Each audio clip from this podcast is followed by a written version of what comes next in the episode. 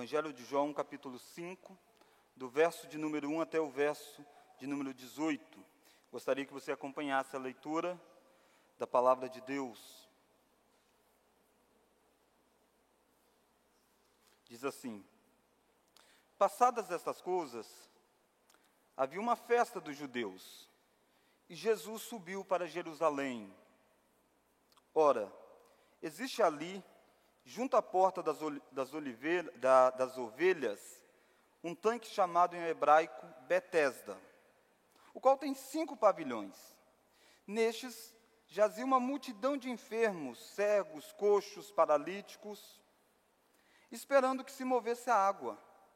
Porquanto um anjo descia em certo tempo, agitando-a, e o primeiro que entrava no tanque, uma vez agitada a água, sarava de qualquer doença que tivesse.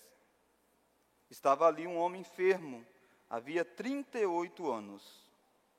Jesus, vendo-o deitado e sabendo que estava assim há muito tempo, perguntou-lhe: Queres ser curado? Respondeu-lhe o enfermo: Senhor, não tenho ninguém que me ponha no tanque quando a água é agitada. Pois enquanto eu vou, desce outro antes de mim. Então lhe disse Jesus: Levanta-te, toma o teu leito e anda. Imediatamente o homem se viu curado, e tomando o leito, pôs-se a andar. E aquele dia era sábado. Por isso disseram os judeus ao que fora curado: Hoje é sábado, e não te é lícito carregar o leito. Ao que ele lhes respondeu: O mesmo que me curou me disse: Toma o teu leito e anda. Perguntaram-lhe eles: Quem é o homem que te disse: Toma o teu leito e anda? Mas o que fora curado não sabia quem era, porque Jesus se havia retirado por haver muita gente naquele lugar. Mais tarde, Jesus o encontrou no templo e lhe disse: Olha que já estás curado, não peques mais, para que não te suceda coisa pior.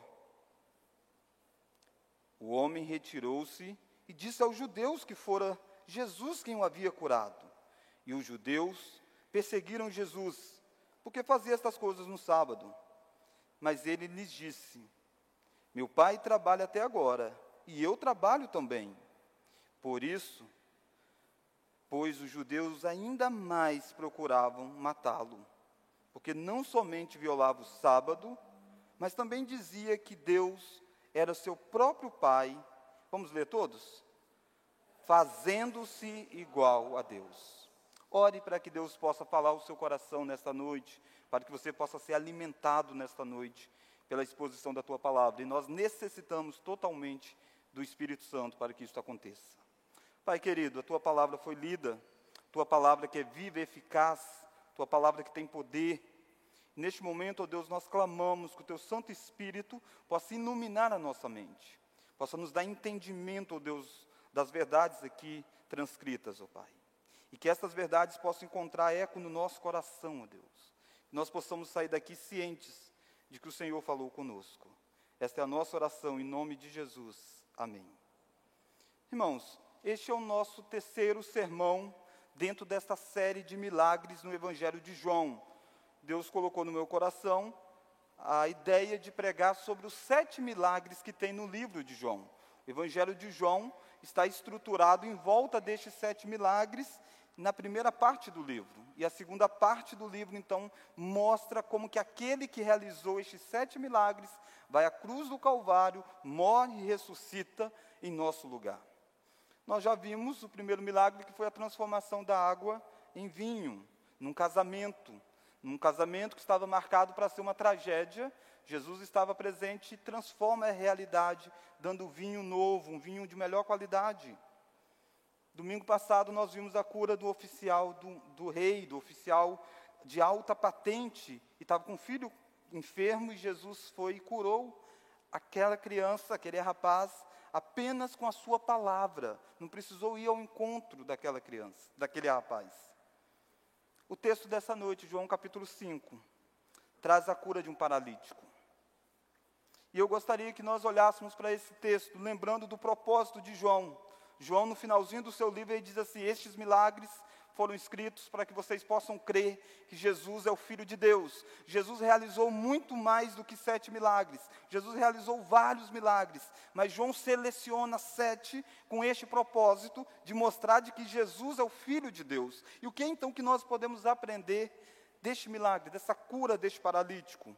E eu gostaria que nós olhássemos então para este texto sobre o seguinte tema: um milagre extraordinário e seus desdobramentos. Este texto ele tem duas divisões aí. Se você olhar comigo, do verso 1 ao verso 9, ele narra um milagre extraordinário. Jesus vai a um local e cura um paralítico. Do verso 10 ao verso 18, nós temos os desdobramentos deste milagre. Há implicações, há consequências disso. De um ato que parece ser benéfico, e é benéfico de fato, gera várias consequências, vários desdobramentos. Para Jesus, para os judeus e para o homem que foi curado. Então, o que nós vamos ver nesta noite, com a graça de Deus, é este milagre extraordinário e os seus desdobramentos. Há lições preciosas para você nesta noite, neste texto. Se Deus trouxe você aqui, é para você ouvir sobre este milagre extraordinário e os desdobramentos dele, as implicações disso para a minha vida e para a sua vida nesta noite. Vejamos então o milagre extraordinário. O que, que este milagre extraordinário nos mostra? Ele revela a misericórdia de Jesus e o poder de Jesus. Olha aí comigo que se dá numa ocasião de uma festa. Olha o verso 1. Passadas essas coisas, havia uma festa dos judeus e Jesus subiu para Jerusalém. Este milagre acontece em Jerusalém. Este milagre acontece no meio de uma festa. Nós não sabemos, a Bíblia não diz que festa que é. Então, as três principais festas eram a festa do Pentecoste, a festa do Tabernáculo e a Páscoa. Uma dessas três festas que estava acontecendo neste momento, e Jesus, para cumprir todos os rituais da lei, ele vai a Jerusalém. E ao ir a Jerusalém, ele vai para um cenário de festa, mas existe alguém que não está comemorando nessa festa. Existe alguém que está há 38 anos sofrendo, enfermo, sem poder se locomover direito. E no meio deste cenário de festa, Jesus vai realizar um milagre extraordinário na vida de um homem que necessitava da intervenção de Deus e não sabia bem disso. Ele esperava intervenção de muitas formas, mas ele não esperava intervenção de Jesus na vida dele. De repente você vem nesta noite necessitando ter um encontro com Jesus e você talvez não sabe bem disso. Você está agarrado em muitas coisas, mas Jesus pode ter um encontro real com você e fazer um milagre na sua vida. E o principal milagre é regenerar o seu coração, é te dar nova vida. É abrir os seus olhos espirituais. Olha que fato interessante aí no verso de número 2. Ora, existe ali, junto à porta das ovelhas, um tanque chamado em hebraico Betesda, o qual tem cinco pavilhões. O local deste milagre, então, se dá perto da porta das ovelhas. O templo tinha várias portas que davam acesso ao templo. Uma delas se chamava Porta das Ovelhas. E nessas portas, as ovelhas passavam para serem sacrificadas, serem oferecidas a Deus no ato cultico. Você sabe que o culto até aquele momento era aquele culto do Antigo Testamento, de matar cordeiros. E naquela porta passavam animais para isto. E tudo isso apontava para a vinda de Jesus, para aquele cordeiro que seria morto em nosso lugar. Era a sombra disso. E Jesus vai perto dessa porta, no local onde as ovelhas passavam para o matadouro, apontando que Jesus iria morrer. E Jesus vai neste local para curar uma vida. Este local tinha se tornado um local onde muitas pessoas enfermas ficavam. O verso 3 diz que nestes havia uma multidão de enfermos, cegos, coxos, paralíticos. Era um posto, posto é, olha aí o verso de número 2. Era um tanque chamado em hebraico Betesda, que significa casa de misericórdia. E uma multidão ficava em volta deste tanque, perto desta porta das ovelhas. E era um local que a maioria das pessoas, quando ia à festa, não queria passar perto. Porque era um local que tinha gente cega, gente doente, enfermo. Era um local de muita tristeza. E Jesus vai exatamente àquele local para encontrar com um homem que está naquele local que necessita da intervenção de Deus. Você percebe neste texto um milagre extraordinário, tem a iniciativa de Jesus. É Jesus quem vai ao local, é Jesus quem vai à procura deste homem, é Jesus que te, se dirige a ele. Eu e você temos a graça de sermos alcançados por Jesus, porque Jesus é quem vem ao nosso encontro, não é nós quem vamos ao encontro de Jesus. Se você olhar comigo o verso 4, você vai perceber que existe um colchete aí na sua Bíblia. Percebe? O que, que significa um colchete neste caso? O colchete, a Bíblia é a palavra de Deus inspirada, que Deus nos deu, infalível, não tem erro nenhum. E você vê a precisão da Escritura ao fazer isso aqui. Ela coloca um, um colchete, porque existem manuscritos, os manuscritos mais antigos do texto de João, João foi escrito em grego, os manuscritos mais antigos não tinham essa parte aqui, ó, do verso 4. Então a Bíblia faz questão de assinalar, dizendo: existem manuscritos que não têm esta parte. Então nós não sabemos se esse verso 4 foi inspirado por Deus ou se foi um acréscimo explicativo do que estava acontecendo. Por isso que tem um colchete. Isso vale para colchete. Isso mostra como que a Bíblia é verdadeira. Um, um, pouquíssimas passagens tem uma questão desta, e quando tem, o autor faz questão de colocar entre colchetes para que nós possamos ver que esse texto, verso 4, não consta em todos os manuscritos. Então você pode pegar uma versão que não tenha o verso 4 e está correto também. E por que então que colocaram este verso 4? É para explicar o que, que estava acontecendo. O povo ia para a beira desse tanque, porque criou-se uma crença de que, de certa forma, um anjo descia e mexia na água. E quando a água era mexida, o indivíduo caía lá dentro e era curado. É por isso que aquele homem está na beira desse tanque há 38 anos, ele está doente e constantemente ele vai naquele local. Não é que ele ficava lá os 38 anos. Mas ele ia sempre àquele local. Muita gente ia. Nós não sabemos o que gerou esta crença. Pode ser que em algum momento da história Deus fez isso. Um anjo foi lá e mexeu na água e curou uma pessoa. Mas isso aqui tinha virado uma crendice da época. E a multidão estava em volta dessa crendice. Jesus vai curar este homem. Não usando este método surpreendendo este homem. E olha aí comigo o verso de número 6. Jesus, vendo-o deitado e sabendo que estava assim há muito tempo, quantos, quantos anos? 38 anos. Perguntou, vamos ler agora?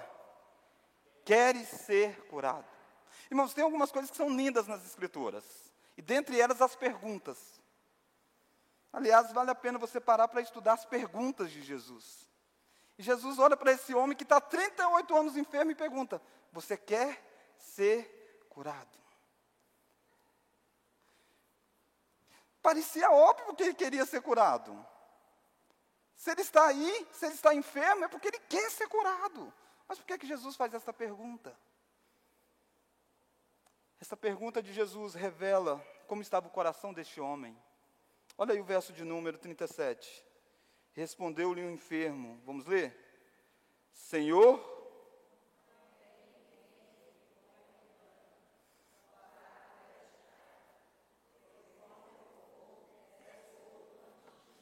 Esse homem se vira para Jesus e diz: Senhor, a questão não é eu querer ser curado, a questão é que não tem como. Não dá. Quando alguém Parece que a água mexeu, alguém pula lá antes de mim.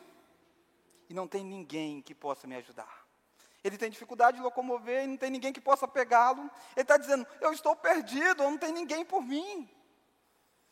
Nós não sabemos o motivo, mas durante esses 38 anos, os familiares desistiram dele. Ele não tinha mais esperança, não tinha quem buscar ajuda. E essa resposta dele revela a situação daquele homem. Ele diz: Não tem ninguém que possa me colocar no tanque, não tem ninguém que possa resolver o meu problema. Sabe que talvez você venha aqui nessa noite, na mesma situação deste homem, você sabendo que não tem ninguém que possa resolver a sua situação, não tem nenhum familiar capaz de estar na sua pele e resolver isso para você. E quando você acha que vai, alguém chega e resolve antes e não resolve o seu problema. Parece que todos viraram as costas para você. Jesus vai fazer um milagre extraordinário, se importando com este homem que ninguém se importava, indo ao encontro deste homem onde tinha uma multidão enferma. Ele curou só este homem aqui. Este homem foi o objeto da, da, da ida de Jesus àquele local. A misericórdia de Jesus é revelado à humanidade quando ele vem ao nosso encontro, mesmo nós não temos como fazer nada para resolver os nossos problemas. Há coisas na minha vida e na sua vida que não cabe a nós resolvermos. Não tem como, não dá para ninguém fazer, a não ser uma pessoa, e essa pessoa é Jesus. E a principal delas é a salvação. A principal delas é ser reconciliado com Deus. Nada que você faça é capaz de reconciliar você com Deus. Nada que alguém faça por você é capaz de reconciliar você com Deus. Não adianta sua mãe, seu pai, seus irmãos, não, é você. Mas você não tem como fazer. É impossível este homem ser curado. E é impossível humanamente você ser reconciliado com Deus, a não ser que Jesus vá ao seu encontro. E você precisa responder como este homem, dizendo: Não tem como, eu não consigo fazer. Este homem está diante de Jesus, mas ele não, não tem noção nenhuma quem é Jesus. Ele está diante daquele que pode resolver o problema de 38 anos da vida dele, mas ele não tem noção nenhuma. Há um fato interessante aqui nesse texto, diferente dos outros milagres. No milagre da multiplicação, do, do, da transformação da água em vinho, Maria chega para Jesus e diz: Olha, não tem mais. Na cura do oficial, o oficial vai até Jesus e diz: Meu filho está doente. Neste aqui, esse homem não, não esboça nada. É Jesus quem faz tudo. É Jesus quem vai ao encontro dele. Jesus que passa entre uma multidão de enfermos e chega até aquele homem. Porque ele ama aquele que ele quer amar da forma dele. Ele opera como ele quer. E olha aí comigo, o verso de número 8. Depois deste homem expressar toda a dor da sua alma, demonstrar sua insatisfação, talvez até revoltado com tudo. Verso 8: Então lhe disse Jesus: Levanta-te, toma o teu leito e anda. Neste milagre nós aprendemos que nem sempre é necessária a fé do sujeito. Esse homem não tinha fé não para ser curado. Foi a palavra de Jesus. Jesus disse: levanta, toma o teu leito e anda. E imediatamente isso acontece, esse homem se levanta. O verso 19 9 diz: imediatamente o homem se viu curado. Irmãos, o texto de João está aqui para nos mostrar que esse Jesus tem o poder de curar e cura imediatamente nesse texto. Uma palavra dele, ele não depende nada de nós, quando ele quer, ele faz. Não há causa impossível para Deus. 38 anos. Ninguém se voltava para ajudar este homem. Ele estava apegado, talvez, numa crença que não lhe levaria a nada. Mas Jesus vai àquele encontro. De repente você entra aqui nessa noite precisando de que Jesus olhe para você, vai, se dirige diretamente a você. Eu não conheço o seu coração, a sua, a sua realidade, mas de repente esse texto está entrando profundamente na sua alma. No meio de uma multidão é Jesus indo com o seu espírito e falando com você. Levanta, toma o teu leito e anda.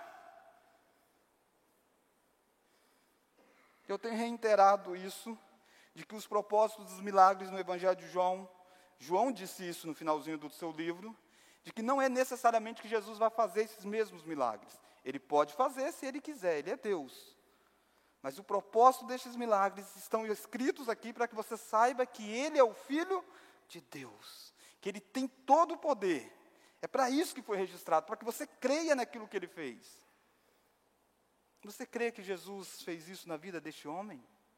Se você crê que Jesus fez isso na vida deste homem, Ele pode fazer isso na sua vida espiritualmente. Ele pode mudar a sua realidade. Ele pode fazer dessa noite a sua Betesda, a sua casa de misericórdia. Tudo isso à porta das ovelhas, o local onde as ovelhas passavam para ser sacrificadas. E Jesus sabia que aquilo apontava para a morte dele. Ele vai naquela próxima àquela porta e cura aquele homem, sabendo que em breve ele seria a ovelha que seria morta. Não no templo, mas fora de Jerusalém, que era ainda mais vergonhoso. Um milagre extraordinário é registrado neste texto. Mas há os desdobramentos deste milagre. Então, a primeira lição é o milagre extraordinário. A segunda e última lição, os desdobramentos deste milagre. Muitas vezes nós paramos no texto aí. Muitos de nós talvez conheciam essa história apenas até o verso 9. Mas a história não termina aí. João escreveu essa história para mostrar os desdobramentos deste milagre. E esses desdobramentos são marcantes. Vejamos as consequências, os desdobramentos deste milagre. E a primeira coisa que nós vemos nesses desdobramentos é o perigo do legalismo, o perigo da religiosidade vazia. Olha aí o verso 10. Vamos ler o verso 9 ainda. Imediatamente o homem se viu curado e tomando o leito pôs-se a andar. Vamos ler? Era sábado. Irmãos, nós precisamos ler a Bíblia com uma certa lupa, vendo os detalhes. Muitas vezes ele não fala o dia da semana que foi curado as pessoas. E aqui João diz assim: e aquele dia era sábado. Tudo agora vai se desenrolar porque Jesus curou no sábado. Jesus podia ter curado esse homem um dia depois, no domingo. Esse homem estava sofrendo há 38 anos, o que, que era mais um dia? Jesus podia ter curado esse homem um dia antes. Jesus curou no sábado. Porque essa é a lição desse texto. Para mostrar como Jesus se relacionou com o sábado, os desdobramentos de Jesus ser Deus, o Filho de Deus, o Senhor do sábado. Olha, que, olha, as consequências, olha o desdobramento do milagre. Um homem que 38 anos estava doente, é curado por Jesus através da palavra de Jesus, o poder da palavra. Olha o verso 10. Vamos ler? Por isso.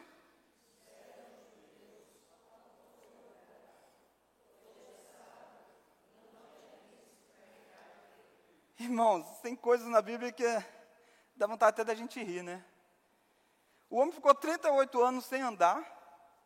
Jesus cura o homem, o homem pega o leito, Jesus diz: Toma o teu leito e anda. O leito aqui era algo leve. Ele pega o leito, coloca nas costas e começa a andar. Os judeus olham para o homem que sabia que estava 38 anos doente. E perguntam para o homem assim: Não pode carregar no sábado. Por que, que você está carregando esse leito hoje? Hoje é sábado. Não é estranho? A reação deles era para ser: Como que você está andando? O que, que aconteceu? A reação destes homens é: por que, que você está carregando o leito no sábado? Eles eram religiosos, eles eram do judaísmo, eles conheciam a lei, eles eram apegados às tradições, eles eram, religi eles eram da religiosidade vazia. Cuidado para você não ser um religioso vazio. O fato de ser um religioso não significa que você conhece verdadeiramente Deus. Não significa que você se relaciona verdadeiramente com Deus. Esses homens eram religiosos, mas eram extremamente legalistas. Eles não se alegraram ao ver o milagre, ao ver aquele homem correr, andando com o leito. Eles se voltaram e disseram: Por que, que você está carregando o leito? Olha a resposta do homem, verso 11. Ao que ele lhes respondeu, vamos ler? O mesmo que me curou me disse. O homem disse assim: Olha, o mesmo homem que me curou mandou eu andar com o leito, carregar o leito. Qual que é a pergunta óbvia? Quem é o homem que te curou? Não é esta a pergunta óbvia? Mas olha o verso de número 12. Perguntaram-lhe eles: quem é o homem que te disse? Toma o teu leito e anda. Percebe o legalismo? Eles estão interpretando errado a Escritura. O legalismo, a falsa religião, a religião vazia. Cuidado com as pessoas que dizem, eu sou religioso. religioso. É possível você ter uma religião errada. Estes homens estavam numa religião errada. Por quê? Porque interpretaram mal a palavra de Deus. Eles estavam apegados na, na lei, e o texto de Êxodo diz que não se deve trabalhar no sábado, é o mandamento moral de Deus. E é verdade isso naquele momento. E hoje nós temos o domingo que deve ser guardado por nós. Jeremias. Vale a pena a gente dar uma olhada? Olha aí comigo o texto de Jeremias, capítulo 17. Da onde que veio essa ideia de que não podia carregar o leito? Olha Jeremias, capítulo 17. Então nós vimos um milagre extraordinário, mas há o desdobramento. E os desdobramentos nos ensinam o perigo do legalismo, da religião vazia. Olha Jeremias capítulo 17. A partir do verso de número 19. Jeremias 17, a partir do verso 19. Assim me disse o Senhor: Vai, põe a porta dos filhos do povo, pela qual entram e saem os reis de Judá, como também todas as portas de Jerusalém, e diz-lhes: Vamos ouvir? Vamos ler?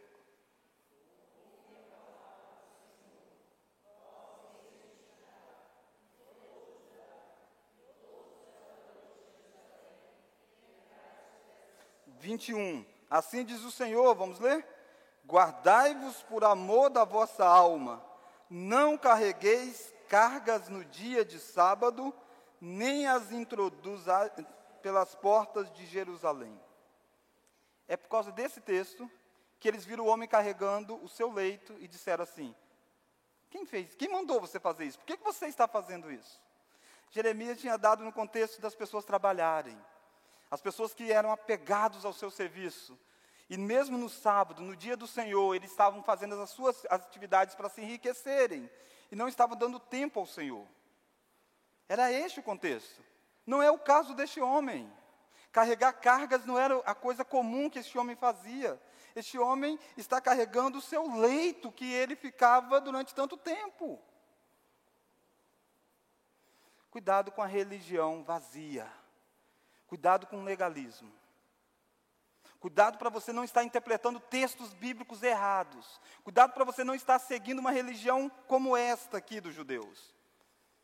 Uma religião totalmente destituída do amor para com o próximo. Uma religião totalmente destituída de honrar Deus verdadeiramente. Talvez você é um religioso nesta noite.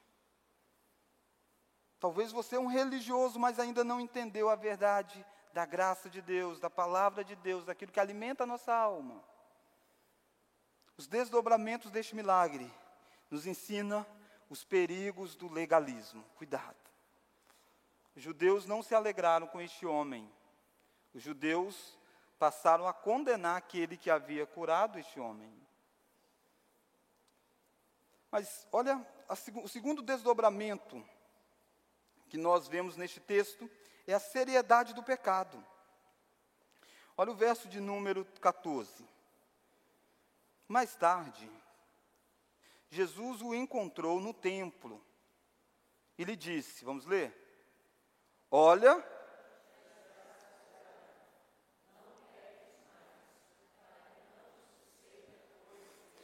Jesus encontrou com este homem não apenas lá no, tan no tanque de Betesda, não apenas quando este homem estava ainda doente. Jesus encontrou com este homem depois de curado, no templo.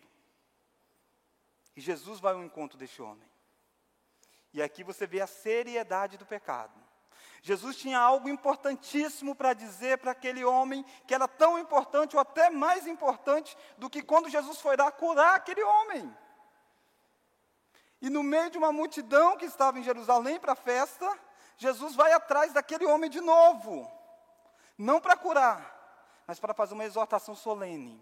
Talvez você venha aqui nessa noite já tendo sido alvo das bênçãos de Deus tantas vezes.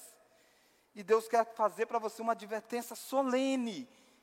É o mesmo Jesus que passou entre os enfermos para curar. É o Jesus que passa pela multidão para advertir. Ele encontra com aquele homem e ele diz algo forte. Ele diz: Olha, você está curado. Cuidado para não te suceder coisa pior. Não peques mais.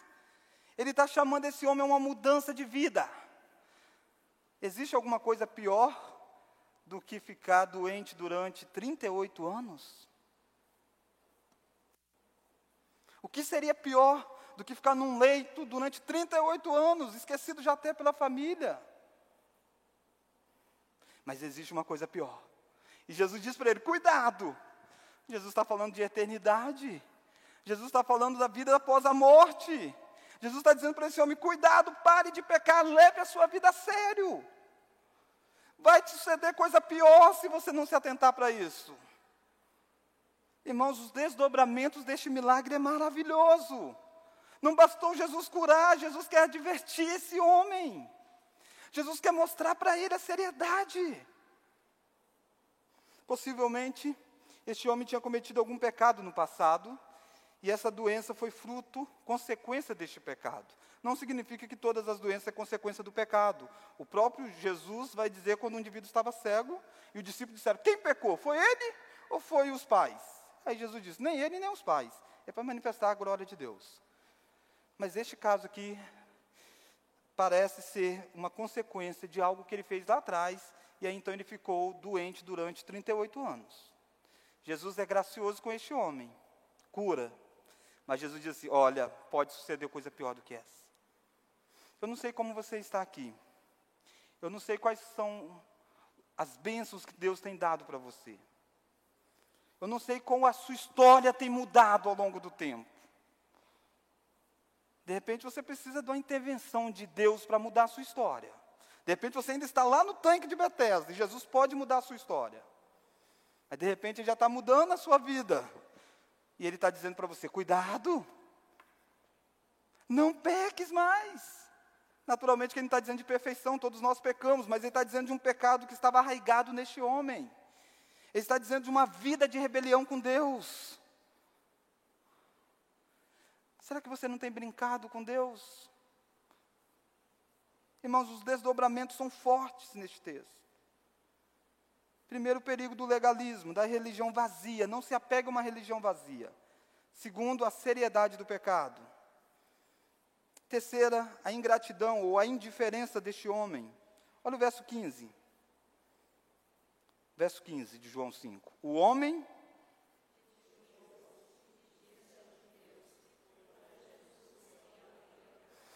Irmãos, este homem se retirou e a primeira coisa que o texto diz que ele fez foi ir aos judeus e contar que foi Jesus quem tinha curado ele. Porque na primeira conversa que nós vimos, do legalismo dos judeus, perguntando quem foi que mandou você pegar o leito e andar, o homem disse: Eu não sei, eu não vi, eu não fiquei sabendo quem era o homem, não, não sei o nome dele. Esse homem sabe que os judeus estão contra Cristo. Esse homem viu como que aqueles homens não se alegraram com a cura, como que esses homens eram legalistas, como que esses homens queriam saber quem deu a ordem daquele homem andar. No primeiro momento, os homens queriam saber por que, que o homem estava andando e ele fugiu. Ele botou a culpa dizendo: ó, mesmo o que me curou mandou eu andar, resolve com ele. Quem é o homem? Eu não sei. Agora que ele fica sabendo quem é o homem, Jesus disse: Não peques mais para não suceder coisa pior. A primeira coisa que esse homem faz é ir até os judeus e dizer: Foi Jesus quem me curou. Os milagres que nós vimos até agora terminam sempre dizendo, e eles creram em Jesus, se maravilharam com a graça de Deus. O relato desse homem não tem nenhum momento, se você reparar, elogios a este homem. Quando Jesus perguntou se queria ser curado, ele expressou as angústias da alma dele, como não tinha ninguém que o ajudasse, estava brigado com todos. Quando eles perguntaram quem era Jesus, quem era que tinha curado, ele nem sabia quem era. Não há um relato de agradecimento desse homem para com Jesus. O único relato que tem desse homem, ele indo aos judeus e dizendo: Quem me curou, quem mandou eu andar, é aquele homem. Eu não sei por que, que ele fez isso. Aliás, nós não sabemos porque as pessoas são tão ingratas para com Deus. Por que as pessoas se voltam tanto contra Deus? De repente foi porque talvez ele não gostou que Jesus disse para ele: pare de pecar. Talvez ele não gostou da ameaça de Jesus dizer: vai te suceder coisa pior. Eu não sei o motivo. A Bíblia não diz. Mas a Bíblia diz que ele tomou partido pelos judeus. Ele conta aos judeus a ingratidão deste homem, irmãos. Terceiro, quarto desdobramento e último desdobramento. A divindade de Jesus e a oposição das falsas religiões. Olha aí comigo. Verso 16. E o, depois que o homem então contou para Jesus, contou para os judeus, verso 16, e os judeus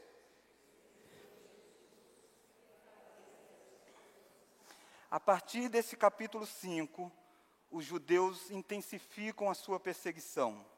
No capítulo 2, na hora do templo, começou, mas era pequena. Era uma oposição velada. A partir do capítulo 5, a partir dessa delação, e não foi uma delação premiada, né?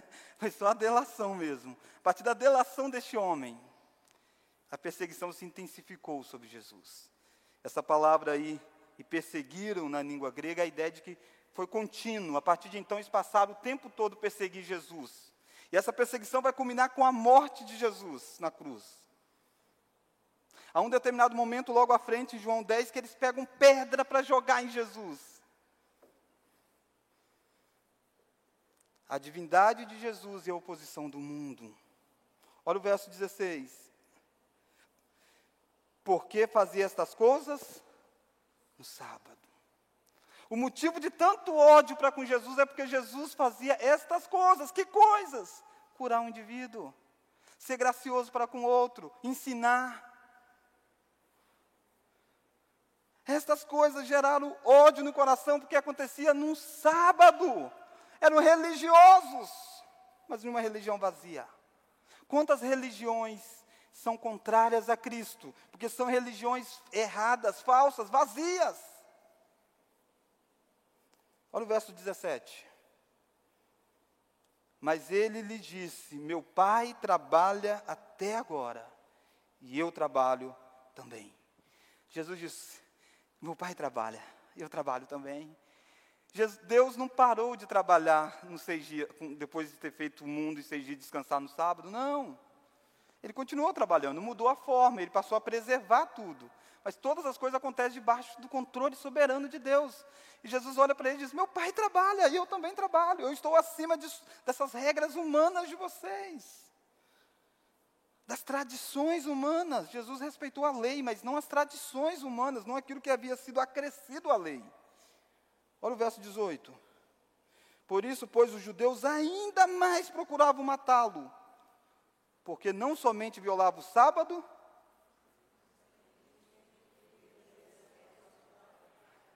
fazendo-se igual a Deus.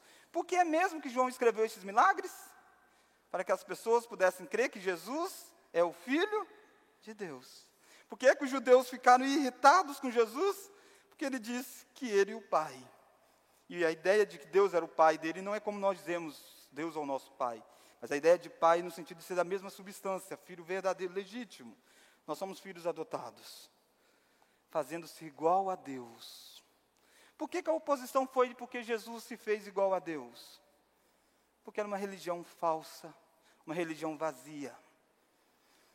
Irmãos, nós vivemos uma época chamada relativista, inclusivista, e o cristianismo rema contra a maré.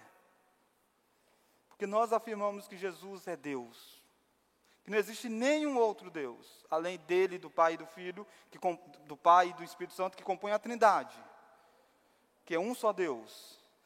Nós dizemos à luz da Escritura que só existe uma religião, e eu não estou dizendo uma igreja, existem muitas igrejas, mas só a religião verdadeira cristã do Senhor Jesus Cristo. Só existe um caminho, e esse caminho é Jesus. Tudo isso gera oposição. A oposição veio porque Jesus disse que ele era igual a Deus, porque ele era Deus. Os desdobramentos deste milagre nos ensina que a divindade de Jesus gera oposição do mundo e das falsas religiões. Deixa eu perguntar para você, como você entra aqui nesta noite? Como você olha para esse texto e esse texto fala ao seu coração nesta noite? Do verso 1 ao verso 9, um milagre extraordinário aconteceu. Quando ninguém olhava para este homem, Jesus olhou. Quando ninguém podia resolver o problema deste homem, Jesus resolveu. Jesus é aquele que é capaz de ir no meio da multidão para encontrar uma pessoa que necessita do toque dele, do cuidado dele, da palavra dele.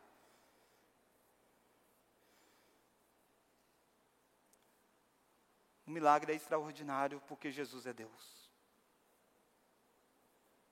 os desdobramentos destes milagres na sua vida e na minha vida? Será que você não segue uma religião vazia? Será que a sua religião não é apenas uma série de, de ritos, ir ao domingo numa igreja? Mas sem entender o que está acontecendo, você tem que ir à igreja mesmo, a igreja que alimenta você através da, da palavra. Mas cuidado para não virar ritualista. Esses homens eram ritualistas. Como você lida com o pecado? A seriedade do pecado. Cuidado, pode suceder uma coisa pior para você do que ficar 38 anos enfermo. É eternidade. Cuidado com isso, abre o seu olho. Será que eu e você não temos sido ingratos como este homem foi? Você não vê nenhum relato elogiando este homem. Ele, ele foi junto aos fariseus, delatou quem era Jesus para eles. Você sabe que você segue uma religião que gera oposição no mundo? Você está disposto a sofrer por afirmar que Jesus é Deus e é o único Deus, o único caminho? Foi por causa disso que Jesus humanamente vai à cruz. Na soberania foi porque Deus mandou, ele tinha que ir à cruz. Era para morrer para o nosso pecado para que ele pudesse entrar na minha vida e na sua vida e mudar a nossa história. Mas humanamente o ódio no coração das pessoas era porque ele se dizia ser Deus. Irmãos, eu não sei como você vai sair daqui esta noite, como você vai viver nesta semana que se inicia. Mas cuidado, não peques mais, pode te acontecer uma coisa pior. Não seja ingrato como este homem foi. Vamos orar? Pai querido, quando nós vemos este texto, Deus, tão rico de detalhes, este texto que nos mostra como Jesus é misericordioso, amoroso, assim como Jesus foi a um local onde tinha pessoas doentes, enfermas, esquecidas pela família, o Senhor veio a este mundo para salvar pessoas que eram pecadoras, pecadoras, que, pessoas que causavam náuseas no Senhor. Nós éramos essas pessoas, ó oh Deus. E o Senhor passou no meio de tanta gente, foi e falou ao nosso coração, ó Deus. Nós somos gratos por isso, ó Pai. Mas talvez há pessoas nessa noite que precisam ter este encontro com o Senhor. O Senhor possa caminhar até eles, ó Deus. Que a tua palavra possa chegar no íntimo da vida deles, ó Pai. E essa palavra é poderosa, Deus. Deus nos livre, ó Pai, de uma religião vazia, de um legalismo, ó Pai. Nos faça, oh Deus, adorar, agradecer o Deus verdadeiro que é Jesus Cristo, nosso Senhor. Deus nos livre, ó oh Pai, de sermos ingratos para com tuas dádivas para conosco, Deus. Nos faça, ó Pai, entender que ser, ser cristão é ser contra o mundo, ó Pai. Porque o mundo nos odeia como odeio, odiou o teu filho, como odeia a ti, ó Deus. Obrigado porque Jesus não se acovardou diante do mundo, sofreu nas mãos do mundo, mas venceu o mundo, ressuscitou e nos dá vida e vida em abundância. Abençoe cada vida neste instante, ó Pai. Em nome de Jesus. Amém.